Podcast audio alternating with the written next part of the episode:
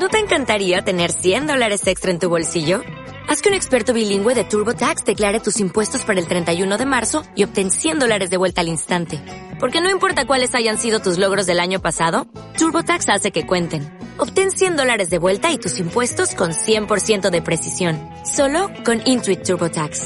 Debes declarar para el 31 de marzo. Crédito solo aplicable al costo de la presentación federal con TurboTax Full Service. Oferta sujeta a cambios o cancelación en cualquier momento.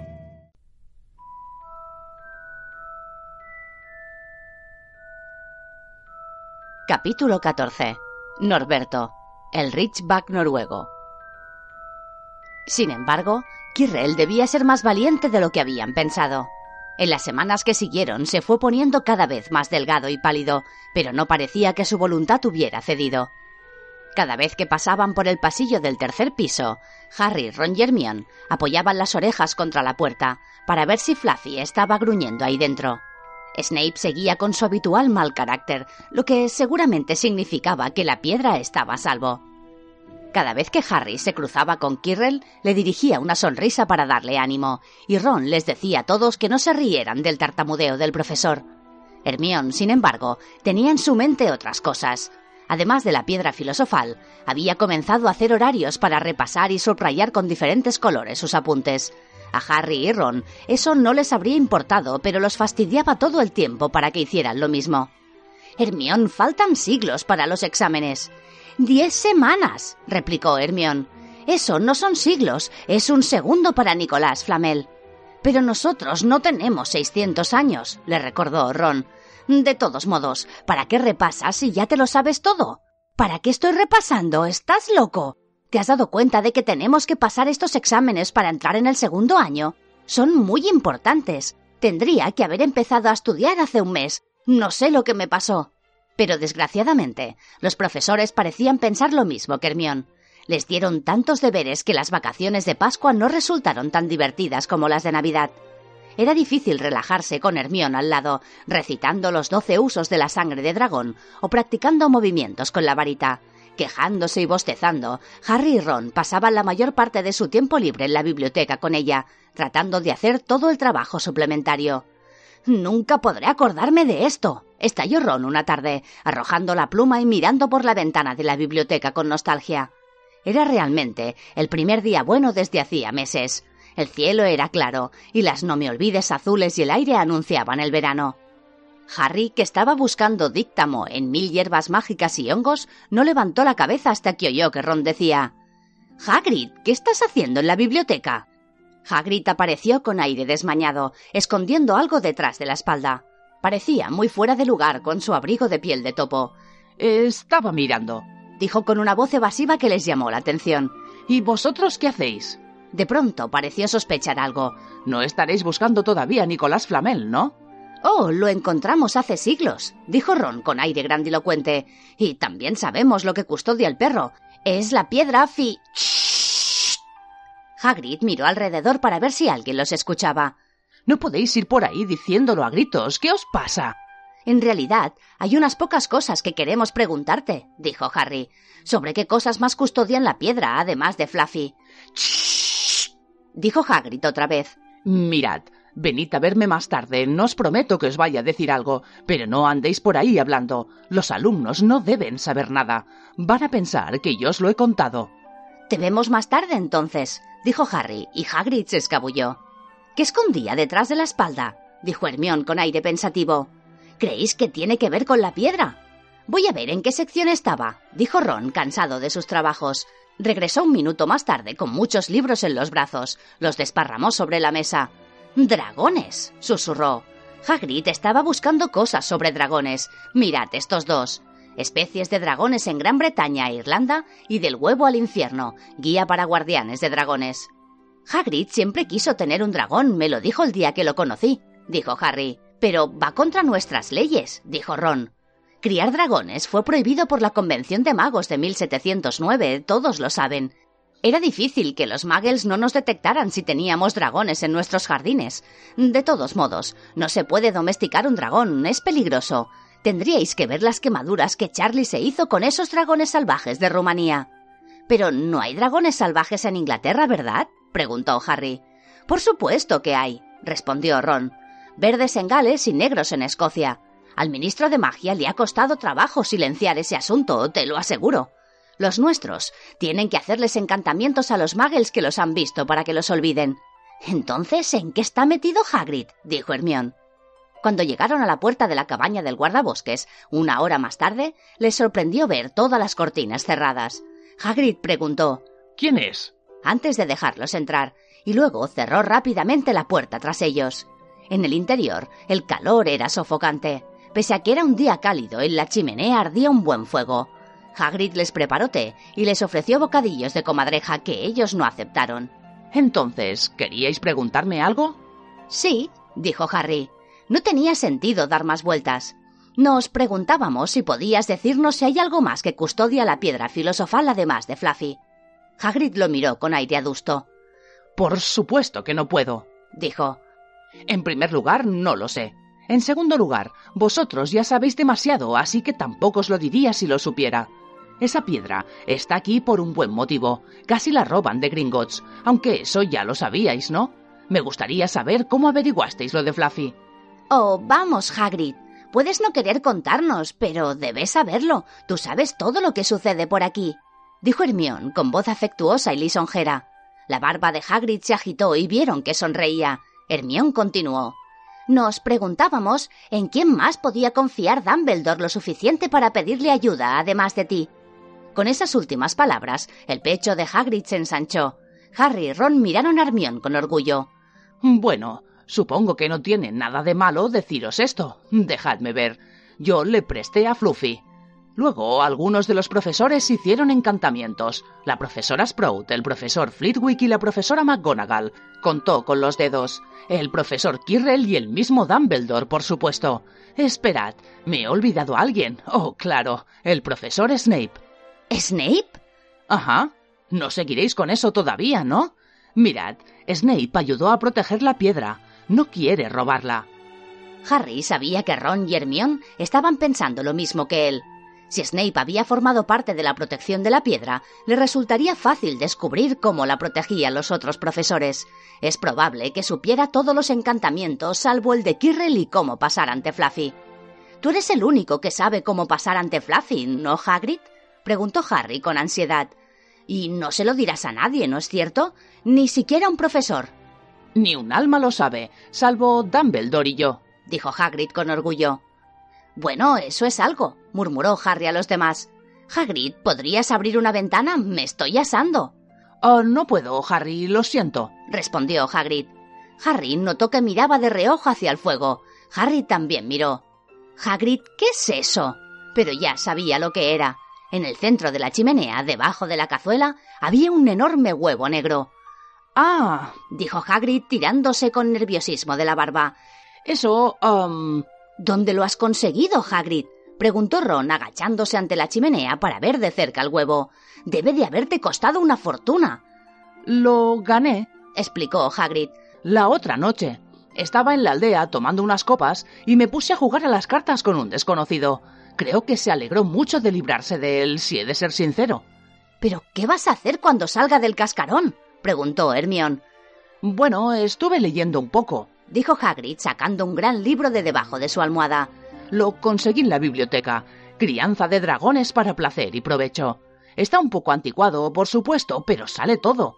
Mantener un huevo en el fuego porque las madres respiran fuego sobre ellos y cuando salen del cascarón, alimentarlos con brandy mezclado con sangre de pollo cada media hora. Y mirad, dice cómo reconocer los diferentes huevos. El que tengo es un Ridgeback noruego y son muy raros. Parecía muy satisfecho de sí mismo, pero Hermión no. Hagrid, tú vives en una casa de madera, dijo. Pero Hagrid no la escuchaba, canturreaba alegremente mientras alimentaba el fuego. Así que ya tenían algo más de qué preocuparse, lo que podía sucederle a Hagrid si alguien descubría que ocultaba un dragón ilegal en su cabaña. Me pregunto cómo será tener una vida tranquila, suspiró Ron, mientras noche tras noche luchaban con todo el trabajo extra que les daban los profesores. Hermión había comenzado ya a hacer los horarios de repaso para Harry y Ron. Les estaba volviendo locos. Entonces, durante un desayuno, Hedwig entregó a Harry otra nota de Hagrid. Solo decía Está a punto de salir. Ron quería faltar a clase de herbología e ir directamente a la cabaña. Hermión no quería ni oír hablar de eso. Hermión, ¿cuántas veces en nuestra vida veremos un dragón saliendo de su huevo? Tenemos clases, nos vamos a meter en líos y no vamos a poder hacer nada cuando alguien descubra lo que Hagrid está haciendo. ¡Cállate! susurró Harry. Malfoy estaba cerca de ellos y se había quedado inmóvil para escucharlos. ¿Cuánto había oído? A Harry no le gustó la expresión de su cara. Ron y Hermione discutieron durante todo el camino hacia la clase de herbología, y al final Hermione aceptó ir a la cabaña de Hagrid con ellos durante el recreo de la mañana. Cuando al final de las clases sonó la campana del castillo, los tres dejaron sus trasplantadores y corrieron por el parque hasta el borde del bosque. Hagrid lo recibió excitado y radiante. Ya está casi fuera, dijo cuando entraron. El huevo estaba sobre la mesa. Tenía grietas en la cáscara. Algo se movía en el interior y un curioso ruido salía de allí. Todos acercaron las sillas a la mesa y esperaron, respirando con agitación. De pronto se oyó un ruido y el huevo se abrió. La cría de dragón aleteó en la mesa. No era exactamente bonito. Harry pensó que parecía un paraguas negro arrugado. Sus alas puntiagudas eran enormes comparadas con su cuerpo flacucho. Tenía un hocico largo con anchas fosas nasales. Las puntas de los cuernos ya le salían y tenía los ojos anaranjados y saltones. Estornudó. Volaron unas chispas. ¿No es precioso? murmuró Hagrid. Alargó una mano para acariciar la cabeza del dragón. Este le dio un mordisco en los dedos, enseñando unos colmillos puntiagudos. Bendito sea. Mirad, conoce a su mamá, dijo Hagrid. Hagrid, dijo Hermión. ¿Cuánto tardan en crecer los Richbat noruegos? Hagrid iba a contestarle, pero de pronto su rostro palideció. Se puso en pie de un salto y corrió hacia la ventana. ¿Qué sucede? Alguien estaba mirando por una rendija de la cortina. Era un chico. Va corriendo hacia el colegio. Harry fue hasta la puerta y miró. Incluso la distancia era inconfundible. Malfoy ya había visto el dragón. Algo en la sonrisa burlona de Malfoy durante la semana siguiente ponía nerviosos a Harry, a Ron y a Hermione. Pasaban la mayor parte de su tiempo libre en la cabaña oscura de Hagrid, tratando de hacerlo entrar en razón. Déjalo ir, lo instaba Harry. Déjalo en libertad. No puedo, decía Hagrid. Es demasiado pequeño, se morirá. Miraron el dragón. Había triplicado su tamaño en solo una semana. Ya le salía humo de las narices. Hagrid no cumplía con sus deberes de guardabosques porque el dragón ocupaba todo su tiempo. Había botellas vacías de brandy y plumas de pollo por todo el suelo. He decidido llamarlo, Norberto, dijo Hagrid mirando el dragón con ojos húmedos. Ya me reconoce. Mirad. Norberto, Norberto, ¿dónde está mamá? Ha perdido el juicio, murmuró Ron a Harry. Hagrid, dijo Harry con voz muy alta, espera dos semanas y Norberto será tan grande como tu casa. Malfoy se lo contará a Dumbledore en cualquier momento. Hagrid se mordió el labio. Yo. Yo sé que no puedo quedarme con él para siempre, pero no puedo echarlo. No puedo. Harry se volvió hacia Ron súbitamente. Charlie, dijo. Tú también estás mal de la cabeza, dijo Ron. Yo soy Ron, ¿recuerdas? No, Charlie, tu hermano, en Rumanía, estudiando dragones. Podemos enviarle a Norberto. Charlie lo cuidará y luego lo dejará vivir en libertad. ¡Genial! dijo Ron. ¿Qué piensas de eso, Hagrid? Y al final, Hagrid aceptó que enviaran una lechuza para pedirle ayuda a Charlie. La semana siguiente pareció alargarse. La noche del miércoles encontró a Harry y Hermione sentados solos en la sala común, mucho después de que todos se fueran a acostar. El reloj de la pared acababa de dar doce campanadas cuando el agujero de la pared se abrió de golpe. Ron surgió de la nada al quitarse la capa invisible de Harry. Había estado en la cabaña de Hagrid, ayudándolo a alimentar a Norberto, que ya comía ratas muertas. Me ha mordido, dijo, enseñándoles la mano envuelta en un pañuelo ensangrentado. No podré escribir en una semana. Os aseguro que los dragones son los animales más horribles que conozco, pero para Hagrid es como si fuera un osito de peluche. Cuando me mordió, me hizo salir porque según él yo lo había asustado, y cuando me fui, le estaba cantando una canción de cuna. Se oyó un golpe en la ventana oscura. Es Hedwig, dijo Harry corriendo para dejarla entrar. Debe de traer la respuesta de Charlie. Los tres juntaron las cabezas para leer la carta. Querido Ron, ¿cómo estás? Gracias por tu carta. Estaré encantado de quedarme con el Richback noruego, pero no será fácil traerlo aquí. Creo que lo mejor será hacerlo con unos amigos que vienen a visitarme la semana que viene. El problema es que no deben verlos llevando un dragón ilegal. Podrías llevar al Ridgeback noruego a la torre más alta a la medianoche del sábado. Ellos se encontrarán contigo allí y se lo llevarán mientras dure la oscuridad. Envíame la respuesta lo antes posible. Besos, Charlie. Se miraron. Tenemos la capa invisible, dijo Harry. No será tan difícil. Creo que la capa es suficientemente grande para cubrir a Norberto y a dos de nosotros. La prueba de lo mala que había sido aquella semana para ellos fue que aceptaron de inmediato cualquier cosa para librarse de Norberto y de Malfoy. Se encontraron con un obstáculo. A la mañana siguiente, la mano mordida de Ron se había inflamado y tenía dos veces su tamaño normal. No sabía si convenía ir a ver a la señora Pomfrey. ¿Reconocería una mordedura de dragón? Sin embargo, por la tarde no tuvo elección. La herida se había convertido en una horrible cosa verde. Parecía que los colmillos de Norberto tenían veneno. Al finalizar el día, Harry y Hermione fueron corriendo hasta el ala de la enfermería para visitar a Ron y lo encontraron en un estado terrible. No es solo mi mano, susurró, aunque parece que me vaya a caer a trozos. Malfoy le dijo a la señora Pomfrey que quería pedirme prestado un libro y vino y se estuvo riendo de mí. Me amenazó con decirle a ella quién me había mordido. Yo le había dicho que era un perro, pero creo que no me creyó. No debí pegarle en el partido de Kidditch, por eso se está portando así. Harry y Hermión trataron de calmarlo. Todo habrá terminado el sábado a medianoche, dijo Hermión, pero eso no lo tranquilizó. Al contrario, se sentó en la cama y comenzó a temblar. La medianoche del sábado, dijo con voz ronca.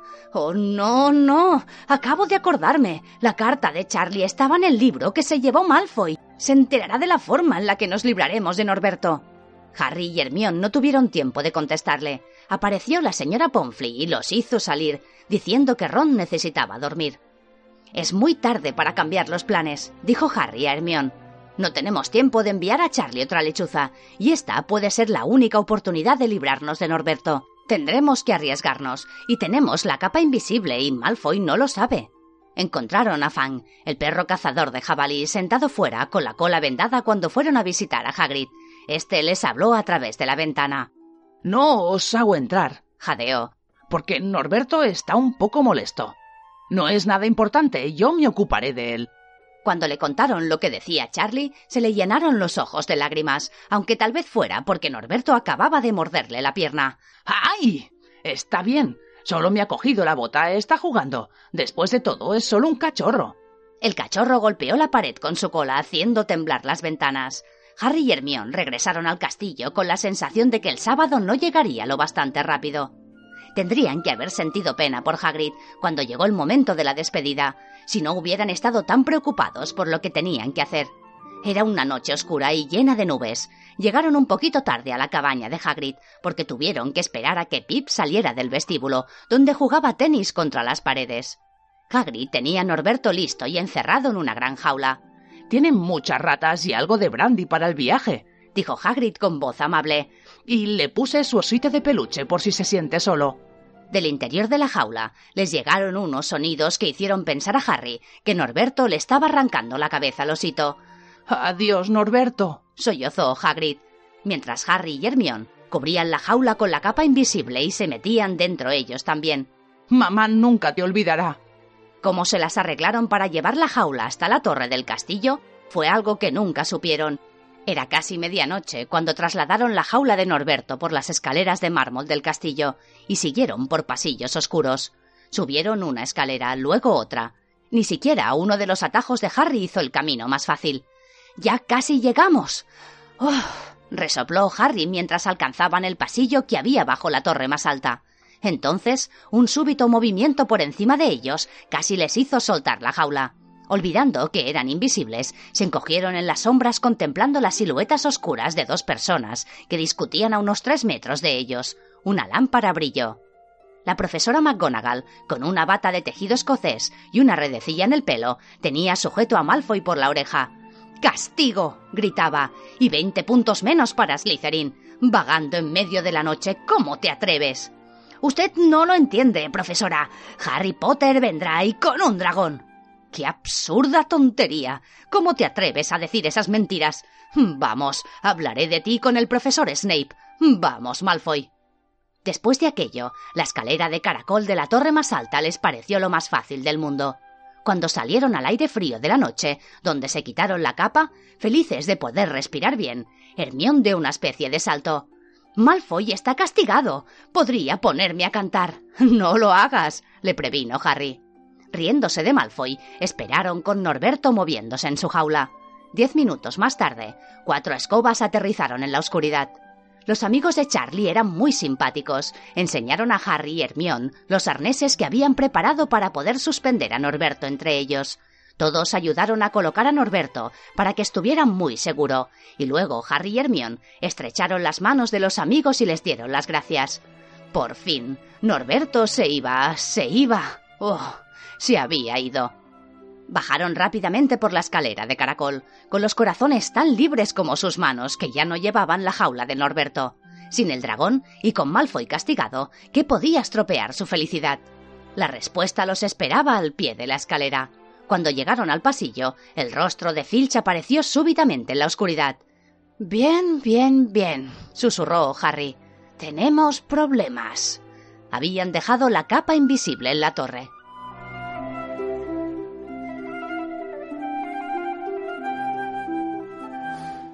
Capítulo 15. El bosque prohibido. Las cosas no podían haber salido peor. Filch los llevó al despacho de la profesora McGonagall en el primer piso, donde se sentaron a esperar, sin decir una palabra. Hermión temblaba. Excusas, disculpas y locas historias cruzaban la mente de Harry, cada una más débil que la otra. No podía imaginar cómo se iban a librar del problema aquella vez. Estaban atrapados. ¿Cómo podían haber sido tan estúpidos para olvidar la capa? No había razón en el mundo para que la profesora McGonagall aceptara que habían estado vagando durante la noche para no mencionar la torre más alta de astronomía que estaba prohibida, salvo para las clases. Si añadía todo esto Norberto y la capa invisible, ya podían empezar a hacer las maletas. Harry pensaba que las cosas no podían estar peor. Estaba equivocado. Cuando la profesora McGonagall apareció, llevaba a Neville. ¡Harry! estalló Neville en cuanto lo vio. Estaba tratando de encontrarte para prevenirte. Oí que Malfoy decía que iba a atraparte. Dijo que tenías un drag... Harry negó violentamente con la cabeza, para que Neville no hablara de más, pero la profesora McGonagall lo vio. Lo miró como si echara fuego igual que Norberto y se irguió amenazadora sobre los tres. Nunca lo había creído de ninguno de vosotros. El señor Filch dijo que estabais en la torre de astronomía. Es la una de la mañana. Quiero una explicación. Esa fue la primera vez que Hermión no pudo contestar a una pregunta de un profesor. Miraba fijamente sus zapatillas, tan rígida como una estatua. Creo que tengo idea de lo que sucedió, dijo la profesora McGonagall. No hace falta ser un genio para descubrirlo. Te inventaste una historia sobre un dragón para que Draco Malfoy saliera de la cama y se metiera en líos. Te he atrapado. Seguro que te habrá parecido divertido que Longbottom oyera la historia y también la creyeran, ¿no? Harry captó la mirada de Neville y trató de decirle sin palabras que aquello no era verdad, porque Neville parecía asombrado y herido. Pobre metepatas Neville. Harry sabía lo que debía de haberle costado buscarlos en la oscuridad para prevenirlos. Estoy disgustada, dijo la profesora McGonagall. Cuatro alumnos fuera de la cama en una noche. Nunca he oído una cosa así. Tú, Hermione Granger, pensé que tenías más sentido común. Y tú, Harry Potter, Creía que Gryffindor significaba más para ti.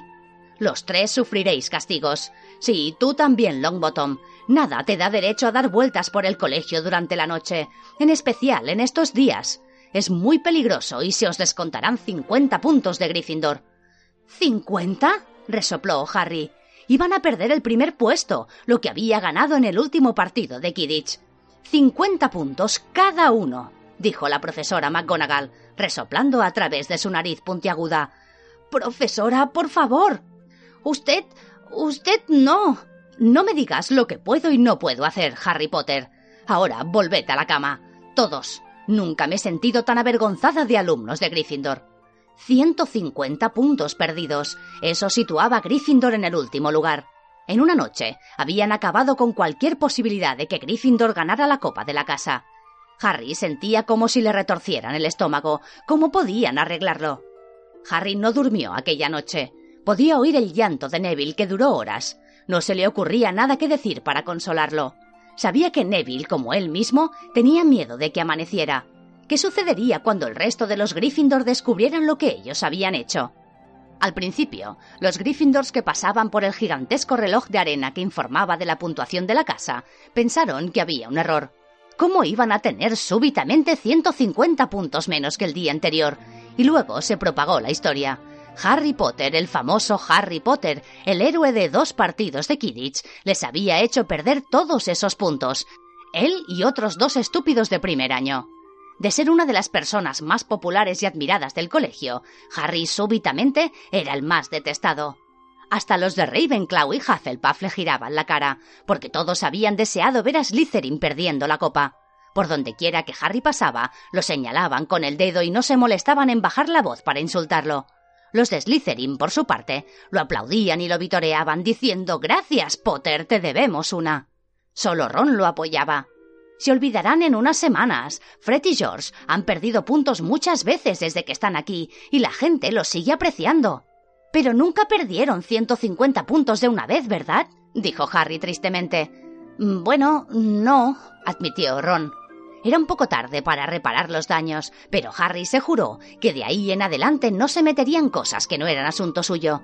Todo había sido por andar averiguando y espiando. Se sentía tan avergonzado que fue a ver a Boot y le ofreció su renuncia. ¿Renunciar? exclamó Boot. ¿Qué ganaríamos con eso? ¿Cómo vamos a recuperar puntos si no podemos jugar al Kidditch? Pero hasta en el Kidditch había perdido su atractivo. El resto del equipo no le hablaba durante el entrenamiento, y si tenían que hablar de él lo llamaban el buscador. Hermione y Neville también sufrían. No pasaban tantos malos ratos como Harry porque no eran tan conocidos, pero nadie les hablaba. Hermione había dejado de llamar la atención en clase y se quedaba con la cabeza baja trabajando en silencio. Harry casi estaba contento de que se aproximaran los exámenes. Las lecciones que tenía que repasar alejaban sus desgracias de su mente. Él, Ron y Hermione se quedaban juntos trabajando hasta altas horas de la noche, tratando de recordar los ingredientes de complicadas pociones, aprendiendo de memoria hechizos y encantamientos y repitiendo las fechas de descubrimientos mágicos y rebeliones de los gnomos. Y entonces, una semana antes de que empezaran los exámenes, las nuevas resoluciones de Harry de no interferir en nada que no le concerniera sufrieron una prueba inesperada. Una tarde que salía solo de la biblioteca, oyó que alguien gemía en un aula que estaba delante de él. Mientras se acercaba, oyó la voz de Quirrell. No, no, no. Otra vez no, por favor. Parecía que alguien lo estaba amenazando. Harry se acercó. Muy bien, muy bien oyó que Kirrell sollozaba. Al segundo siguiente, Kirrell salió apresuradamente del aula, enderezándose el turbante. Estaba pálido y parecía a punto de llorar. Desapareció de su vista, y Harry pensó que ni siquiera lo había visto. Esperó hasta que dejaron de oírse los pasos de Kirrell y entonces inspeccionó el aula. Parecía vacía, pero la puerta del otro extremo estaba entreabierta. Harry estaba a mitad de camino cuando recordó que se había prometido no meterse en lo que no le correspondía. Al mismo tiempo, había apostado doce piedras filosofales a que Snape acababa de salir del aula, y por lo que Harry había escuchado, Snape debía de estar de mejor humor. Quirrell parecía haberse rendido finalmente. Harry regresó a la biblioteca, en donde Hermione estaba repasándole astronomía a Ron. Harry les contó lo que había oído. Entonces Snape lo hizo, dijo Ron. Si Quirrell le dijo cómo romper su encantamiento antifuerzas oscuras. Pero todavía queda Fluffy, dijo Hermione. Tal vez Snape descubrió cómo pasar ante él sin preguntarle a Hagrid, dijo Ron mirando a los miles de libros que lo rodeaban. Seguro que por aquí hay un libro que dice cómo burlar a un perro gigante de tres cabezas. ¿Qué vamos a hacer, Harry? La luz de la aventura brillaba otra vez en los ojos de Ron, pero Hermione respondió antes de que Harry lo hiciera. Ir a ver a Dumbledore. Eso es lo que debimos hacer hace tiempo. Si se nos ocurre algo a nosotros solos, con seguridad vamos a perder. Pero no tenemos pruebas, exclamó Harry. Quirrell está demasiado atemorizado para respaldarnos. Snape solo tiene que decir que no sabía cómo entró el troll en Halloween y que él no estaba cerca del tercer piso en ese momento. ¿A quién pensáis que van a creer? ¿A él o a nosotros? No es exactamente un secreto que lo detestamos. Dumbledore creerá que nos lo hemos inventado para hacer que lo echen. Filch no nos ayudaría aunque su vida dependiera de ello. Es demasiado amigo de Snape y mientras más alumnos pueda echar, mejor para él. Y no olvidéis lo que supone que no sabemos nada sobre la piedra o Fluffy. Serían muchas explicaciones. Hermión pareció convencida, pero Ron no. Si investigamos solo un poco. No, dijo Harry en tono terminante. Ya hemos investigado demasiado. Acercó un mapa de Júpiter a su mesa y comenzó a aprender los nombres de sus lunas. A la mañana siguiente llegaron notas para Harry, Hermione y Neville en la mesa del desayuno. Eran todas iguales. Vuestro castigo tendrá lugar a las once de la noche. El señor Filch os espera en el vestíbulo de la entrada. Profesora M. McGonagall. En medio del furor que sentía por los puntos perdidos, Harry había olvidado que todavía les quedaban los castigos. De alguna manera, esperaba que Hermione se quejara por tener que perder una noche de estudio, pero la muchacha no dijo una palabra. Como Harry, sentía que merecían todo lo que les tocara. A las once de aquella noche se despidieron de Ron en la sala común y bajaron al vestíbulo de entrada con Neville. Filch ya estaba allí y también Malfoy. Harry también había olvidado que a Malfoy lo habían condenado a un castigo. Seguidme, dijo Filch encendiendo un farol y conduciéndolos hacia afuera. Seguro que os lo pensaréis dos veces antes de faltar a otra regla de la escuela, ¿verdad? dijo mirándolos con aire burlón. Oh, sí. Trabajo duro y dolor son los mejores maestros. Si queréis mi opinión. Es una lástima que hayan abandonado los viejos castigos. Colgaros de las muñecas del techo unos pocos días. Yo todavía tengo las cadenas en mi oficina. Las mantengo engrasadas por si alguna vez se necesitan. Bien, allá vamos. Y no penséis en escapar, porque será peor para vosotros si lo hacéis. Marcharon cruzando el oscuro parque. Neville comenzó a respirar con dificultad. Harry se preguntó cuál sería el castigo que les esperaba. Debía de ser algo verdaderamente horrible o Filch no estaría tan contento. La luna brillaba, pero las nubes la tapaban, dejándolos en la oscuridad. Delante, Harry pudo ver las ventanas iluminadas de la cabaña de Hagrid. Entonces oyeron un grito lejano. ¿Eres tú, Filch? Date prisa, quiero empezar de una vez. El corazón de Harry se animó. Si iban a estar con Hagrid no podía ser tan malo. Su alivio debió aparecer en su cara porque Filch dijo Supongo que crees que vas a divertirte con ese papanatas, ¿no? Pues piénsalo mejor, muchacho. Es al bosque a donde iréis, y mucho me habría equivocado si volvéis todos enteros. Al oír aquello, Neville dejó escapar un gemido y Malfoy se detuvo de golpe. ¿El bosque? repitió, y no parecía tan indiferente como de costumbre. Hay toda clase de cosas allí. Dicen que hay hombres lobo. Neville se aferró a la manga de túnica de Harry y dejó escapar un ruido ahogado. Eso es problema vuestro, ¿no? dijo Filch con voz radiante. Tendríais que haber pensado en los hombres lobo antes de meteros en líos. Hagrid se acercó hacia ellos con Fang pegado a los talones. Llevaba una gran ballesta y un carcaj con flechas a la espalda. Menos mal, dijo. Estoy esperando hace media hora. ¿Todo bien, Harry, Hermione? Yo no sería tan amistoso con ellos, Hagrid, dijo con frialdad Filch. Después de todo, están aquí por un castigo. Por eso llegáis tarde, ¿no? dijo Hagrid mirando con rostro ceñudo a Filch. ¿Has estado dándole sermones? Eso no es lo que tienes que hacer. A partir de ahora me encargo yo.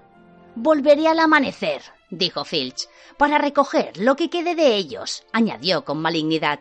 Se dio la vuelta y se encaminó hacia el castillo, agitando el farol en la oscuridad. Entonces Malfoy se volvió hacia Hagrid. No iré a ese bosque, dijo, y Harry tuvo el gusto de notar miedo en su voz. Lo harás, si quieres quedarte en Hogwarts, dijo Hagrid con severidad. Hicisteis algo mal y ahora lo vais a pagar. Pero eso es para los empleados, no para los alumnos. Yo pensé que nos harían escribir unas líneas o algo así. Si mi padre supiera que hago esto, él, él. Te dirá que es así como se hace en Hogwarts, gruñó Hagrid. Escribir unas líneas. ¿Y a quién le serviría eso? Haréis algo que sea útil o si no, os iréis. Si crees que tu padre prefiere que te expulsen, entonces vuelve al castillo y coge tus cosas. Anda, vete. Malfoy no se movió. Miró con ira a Hagrid, pero luego bajó la mirada. Bien, entonces, dijo Hagrid. Escuchad con cuidado, porque lo que vamos a hacer esta noche es peligroso, y no quiero que ninguno se arriesgue. Seguidme por aquí un momento. Los condujo hacia el límite del bosque. Levantando su farol, señaló hacia un estrecho sendero de tierra que desaparecía entre los espesos árboles negros. Una suave brisa les levantó el cabello mientras miraban en dirección al bosque. Mirad allí, dijo Hagrid. ¿Veis eso que brilla en la tierra? ¿Eso plateado? Es sangre de unicornio. Hay por aquí un unicornio que ha sido malherido por alguien. Es la segunda vez en una semana. Encontré uno muerto el último miércoles. Vamos a tratar de encontrar a ese pobrecito herido. Tal vez tengamos que evitar que siga sufriendo. ¿Y qué sucede si el que hirió al unicornio nos encuentra a nosotros primero? dijo Malfoy, incapaz de ocultar el miedo de su voz. No hay ningún ser en el bosque que os pueda herir si estáis conmigo, Confan, dijo Hagrid. Y seguid el sendero. Ahora vamos a dividirnos en dos equipos y seguiremos la huella en distintas direcciones. Hay sangre por todo el lugar. Debieron herirle ayer por la noche, por lo menos. Yo quiero ir con Fang, dijo rápidamente Malfoy mirando los largos colmillos del perro. Muy bien, pero te informo que es un cobarde, dijo Hagrid. Entonces yo, Harry y Hermione iremos por un lado, y Draco, Neville y Fang por el otro. Si alguno encuentra al unicornio, debe enviar chispas verdes, ¿de acuerdo? Sacad vuestras varitas y practicad ahora. Está bien. Y si alguno tiene problemas, las chispas serán rojas y nos reuniremos todos, así que tened cuidado. En marcha. El bosque estaba oscuro y silencioso. Después de andar un poco, vieron que el sendero se bifurcaba. Harry, Hermione y Hagrid fueron hacia la izquierda y Malfoy, Neville y Fang se dirigieron a la derecha. Anduvieron en silencio con la vista clavada en el suelo. De vez en cuando, un rayo de luna a través de las ramas iluminaba una mancha de sangre azul plateada entre las hojas caídas. Harry vio que Hagrid parecía muy preocupado. ¿Podría ser un hombre lobo el que mata a los unicornios? preguntó Harry. No son bastante rápidos, dijo Hagrid. No es tan fácil cazar un unicornio. Son criaturas poderosamente mágicas. Nunca había oído que hubieran hecho daño a ninguno. Pasaron por un tocón con musgo. Harry podía oír el agua que corría. Debía de haber un arroyo cerca. Todavía había manchas de sangre de unicornio en el serpenteante sendero. ¿Estás bien, Hermión? Susurró Hagrid. No te preocupes, no puede estar muy lejos si está tan mal herido. Y entonces podremos poneros detrás de ese árbol. Hagrid cogió a Harry y Hermione y los arrastró fuera del sendero, detrás de un grueso roble. Sacó una flecha y la puso en su ballesta y la levantó lista para disparar. Los tres escucharon. Alguien se deslizaba sobre las hojas secas. Parecía como una capa que se arrastrara por el suelo. Hagrid miraba hacia el sendero oscuro, pero después de unos pocos segundos el sonido se alejó. Lo sabía, murmuró. Aquí hay alguien que no debería estar. ¿Un hombre lobo? sugirió Harry. Eso no era un hombre lobo, ni tampoco un unicornio, dijo Hagrid con gesto sombrío. Bien, seguidme, pero tened cuidado. Anduvieron más lentamente, atentos a cualquier ruido. De pronto, en un claro un poco más adelante, algo se movió visiblemente. ¿Quién está ahí? gritó Hagrid. Déjese ver, estoy armado. Y apareció en el claro. Era un hombre o un caballo, de la cintura para arriba, un hombre con pelo y barba rojizos, pero por debajo, el cuerpo de pelaje zaino era un caballo, con una cola larga y rojiza. Harry y Hermione se quedaron boquiabiertos. Oh, eres tú, Ronan, dijo aliviado Hagrid. ¿Cómo estás? Se acercó y estrechó la mano del centauro. Que tengas buenas noches, Hagrid, dijo Ronan. Tenía una voz profunda y acongojada. ¿Y vas a dispararme? Nunca se es demasiado cuidadoso, dijo Hagrid tocando su ballesta. Hay alguien muy malvado perdido en este bosque. Ah, este es Harry Potter y ella es Hermione Granger. Ambos son alumnos del colegio. Y él es Ronan. Es un centauro. Nos hemos dado cuenta, dijo débilmente Hermione. Buenas noches. Los saludó Ronan. Estudiantes, ¿no? ¿Y aprendéis mucho en el colegio? Um, un poquito, dijo con timidez Hermione. Un poquito. Bueno, eso es algo. Ronan suspiró torció la cabeza y miró hacia el cielo. Esta noche Marte está brillante. Ajá, dijo Hagrid lanzándole una mirada. Escucha, me alegro de haberte encontrado, Ronan, porque hay un unicornio herido. ¿Has visto algo? Ronan no respondió de inmediato. Se quedó con la mirada clavada en el cielo, sin pestañear, y suspiró otra vez. Siempre los inocentes son las primeras víctimas, dijo. Ha sido así durante los siglos pasados y lo es ahora. Sí, dijo Hagrid, ¿Pero has visto algo, Ronan? ¿Algo desacostumbrado? Marte brilla mucho esta noche, repitió Ronan mientras Hagrid lo miraba con impaciencia. Está inusualmente brillante. Sí, claro, pero yo me refería a algo inusual que esté un poco más cerca de nosotros, dijo Hagrid. ¿Entonces no has visto nada extraño? Otra vez, Ronan se tomó su tiempo para contestar, hasta que finalmente dijo El bosque esconde muchos secretos. Un movimiento de los árboles detrás de Ronan hizo que Hagrid levantaba de nuevo su ballesta, pero era solo un segundo centauro de cabello y cuerpo negro y con aspecto más salvaje que Ronan.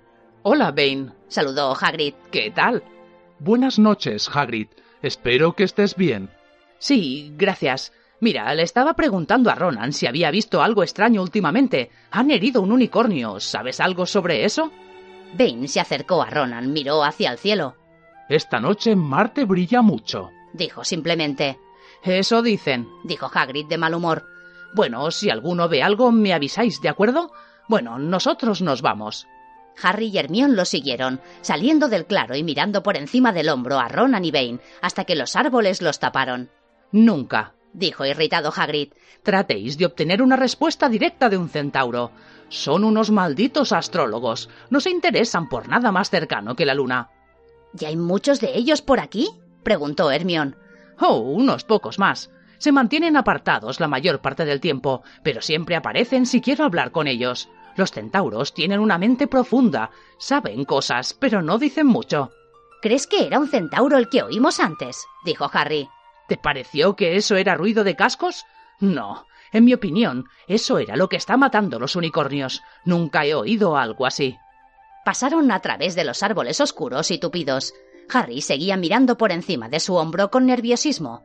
Tenía la desagradable sensación de que los vigilaban. Estaba muy contento de que Hagrid y su ballesta fueran con ellos. Acababan de pasar una curva en el sendero cuando Hermión se aferró al brazo de Hagrid. Hagrid, mira, chispas rojas, los otros tienen problemas. Vosotros esperad aquí, gritó Hagrid. Quedaos en el sendero, volveré a buscaros. Lo oyeron alejarse y se miraron el uno al otro muy asustados, hasta que ya no oyeron más que las hojas que se movían alrededor. ¿Crees que les habrá pasado algo? susurró Hermión. No me importará si le ha pasado algo a Malfoy, pero si le sucede algo a Neville, está aquí por nuestra culpa. Los minutos pasaban lentamente. Les parecía que sus oídos eran más agudos que nunca. Harry detectaba cada ráfaga de viento, cada ramita que se rompía. ¿Qué estaba sucediendo? ¿Dónde estaban los otros? Por fin, un ruido de pisadas crujientes les anunció el regreso de Hagrid. Malfoy, Neville y Fang estaban con él. Hagrid estaba furioso. Malfoy se había escondido detrás de Neville y en broma lo había cogido. Neville se aterró y envió las chispas. Vamos a necesitar mucha suerte para encontrar algo, después del alboroto que habéis hecho. Bueno, ahora voy a cambiar los grupos. Neville, tú te quedarás conmigo y Hermione. Harry, tú vas con Fang y este idiota. Lo siento añadió con un susurro dirigiéndose a Harry. Pero a él le va a costar mucho asustarte, y tenemos que terminar con esto. Así que Harry se internó en el corazón del bosque con Malfoy y Fang.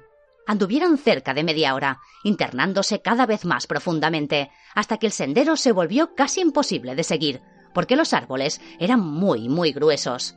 Harry pensó que la sangre también parecía más espesa.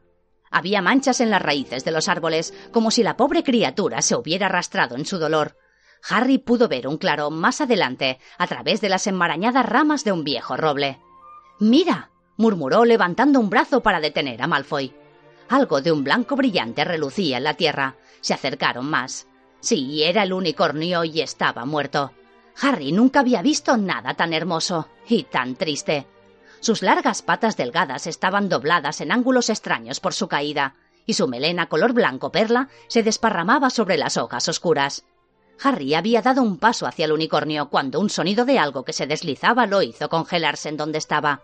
Un arbusto que estaba en el borde del claro se agitó. Entonces, de entre las sombras, una figura encapuchada se acercó gateando como una bestia al acecho. Harry, Malfoy y Fang permanecieron paralizados. La figura encapuchada llegó hasta el unicornio, bajó la cabeza sobre la herida del animal y comenzó a beber su sangre. ¡Oh! Malfoy dejó escapar un terrible grito y huyó, lo mismo que Fang.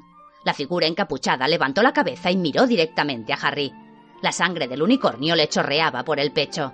Se puso en pie y se acercó rápidamente hacia él. Harry estaba paralizado de miedo. Entonces un dolor le perforó la cabeza, algo que nunca había sentido, como si la cicatriz estuviera incendiándose. Casi sin poder ver, retrocedió, oyó cascos galopando a sus espaldas y algo saltó limpiamente y atacó la figura. El dolor de cabeza era tan fuerte que Harry cayó de rodillas. Pasaron unos minutos antes de que se calmara. Cuando levantó la vista, la figura se había ido. Un centauro estaba ante él. No era ni Ronan ni Bane. Este parecía más joven. Tenía el cabello rubio muy claro, cuerpo pardo y cola blanca. ¿Estás bien? dijo el centauro ayudándolo a ponerse en pie. Oh, sí, gracias. ¿Qué ha sido eso? El centauro no contestó. Tenía ojos asombrosamente azules como pálidos zafiros. Observó a Harry con cuidado, fijando la mirada en la cicatriz que se veía moratada en la frente de Harry. Tú eres el chico Potter, dijo. Es mejor que regreses con Hagrid. El bosque no es seguro en esta época, en especial para ti. ¿Puedes cabalgar? Así será más rápido. Mi nombre es Firenze, añadió mientras bajaba sus patas delanteras para que Harry pudiera montar en su lomo. Del otro lado del claro llegó un súbito ruido de cascos al galope. Ronan y Bane aparecieron velozmente entre los árboles resoplando y con los flancos sudados.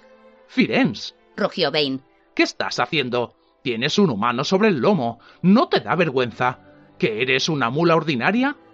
¿Te das cuenta de quién es? dijo Firenze. Es el chico Potter. Mientras más rápido se vaya del bosque, mejor. ¿Qué le has estado diciendo? gruñó Bane. Recuerda, Firenze, juramos no ponernos a los cielos. ¿No has leído en el movimiento de los planetas lo que sucederá?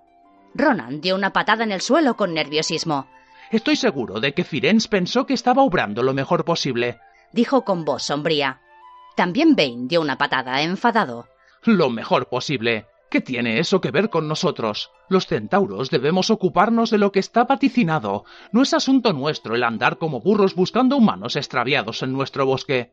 De pronto, Firenze levantó las patas con furia y Harry tuvo que aferrarse para no caer. ¿No has visto ese unicornio? preguntó Firenze a Bane. ¿No comprendes por qué lo mataron? ¿O los planetas no te han dejado saber ese secreto?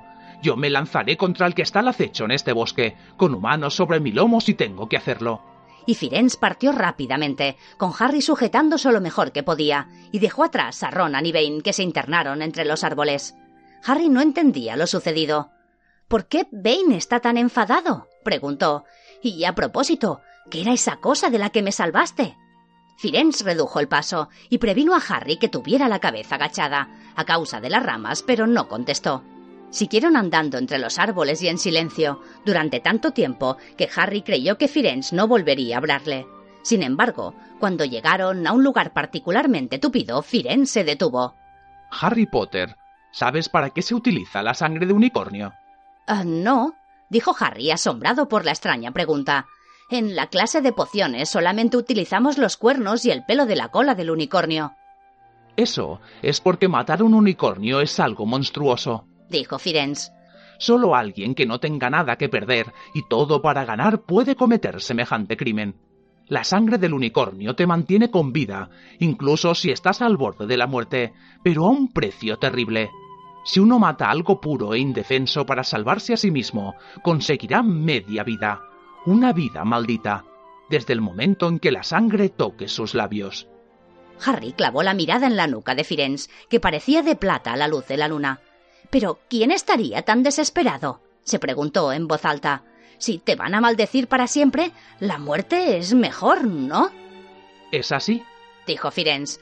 Al menos que lo único que necesites sea mantenerte vivo el tiempo suficiente para beber algo más, algo que te devuelva toda tu fuerza y poder, algo que haga que nunca mueras. Harry Potter, ¿sabes que está escondido en el colegio en este preciso momento? La piedra filosofal, por supuesto, el elixir de la vida. Pero no entiendo quién.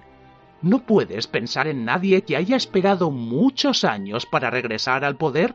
¿Que esté aferrado a la vida, esperando su oportunidad? Fue como si un puño de hierro cayera súbitamente sobre la cabeza de Harry. Por encima del ruido del follaje, le pareció oír una vez más lo que Hagrid le había dicho la noche en que se conocieron. Algunos dicen que murió. En mi opinión, son tonterías. No creo que le quede lo suficiente de humano como para morir. ¿Quieres decir? dijo con voz ronca Harry. ¿Que era Bol? Harry, Harry, ¿estás bien? Hermión corría hacia ellos por el sendero con Hagrid resoplando detrás. Estoy bien, dijo Harry casi sin saber lo que contestaba. El unicornio está muerto. Hagrid está en ese claro de atrás. Aquí es donde te dejo, murmuró Firenze mientras Hagrid corría a examinar el unicornio. Ya estás a salvo. Harry se deslizó de su lomo. Buena suerte, Harry Potter, dijo Firenze. Los planetas ya se han leído antes equivocadamente, hasta por centauros. Espero que esta sea una de esas veces. Se volvió y se internó en lo más profundo del bosque, dejando a Harry temblando. Ron se había quedado dormido en la oscuridad de la sala común, esperando a que volvieran. Cuando Harry lo sacudió para despertarlo, gritó algo sobre una falta en Kidditch. Sin embargo, en unos segundos estaba con los ojos muy abiertos, mientras Harry les contaba, a él y a Hermione, lo que había sucedido en el bosque. Harry no podía sentarse. Se paseaba de un lado al otro ante la chimenea. Todavía temblaba. Snape quiere la piedra para Voldemort, y Voldemort está esperando en el bosque, y todo el tiempo pensábamos que Snape solo quería ser rico. Deja de decir el nombre, dijo Ron en un aterrorizado susurro, como si pensara que Voldemort pudiera oírlos. Harry no lo escuchó. Firenze me salvó, pero no debía de haberlo hecho. Bane estaba furioso. Hablaba de interferir en lo que los planetas dicen que sucederá. Deben decir que Voldemort ha vuelto. Bane piensa que Firenze debió dejar que Voldemort me matara. Supongo que eso también está escrito en las estrellas. ¿Quieres dejar de repetir el nombre? dijo Ron. Así que lo único que tengo que hacer es esperar que Snape robe la piedra, continuó febrilmente Harry. Entonces Voldemort podrá venir y terminar conmigo. Supongo que Bane estará contento. Hermione parecía muy asustada, pero tuvo una palabra de consuelo. Harry, todos dicen que Dumbledore es el único al que quien tú sabes siempre ha temido.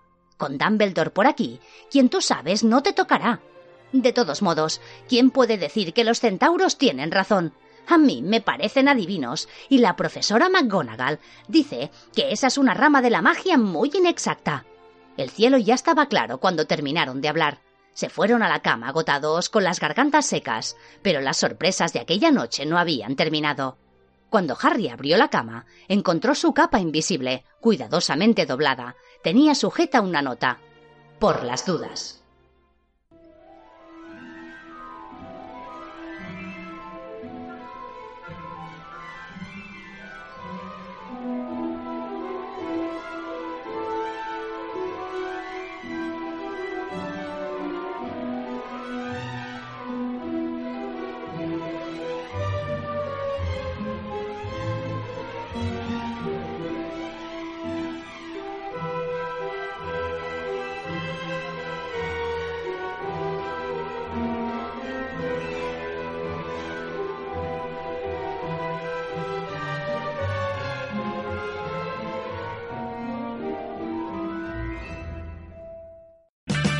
O'Reilly Auto Parts puede ayudarte a encontrar un taller mecánico cerca de ti. Para más información, llama a tu tienda O'Reilly Auto Parts o visita oreillyauto.com.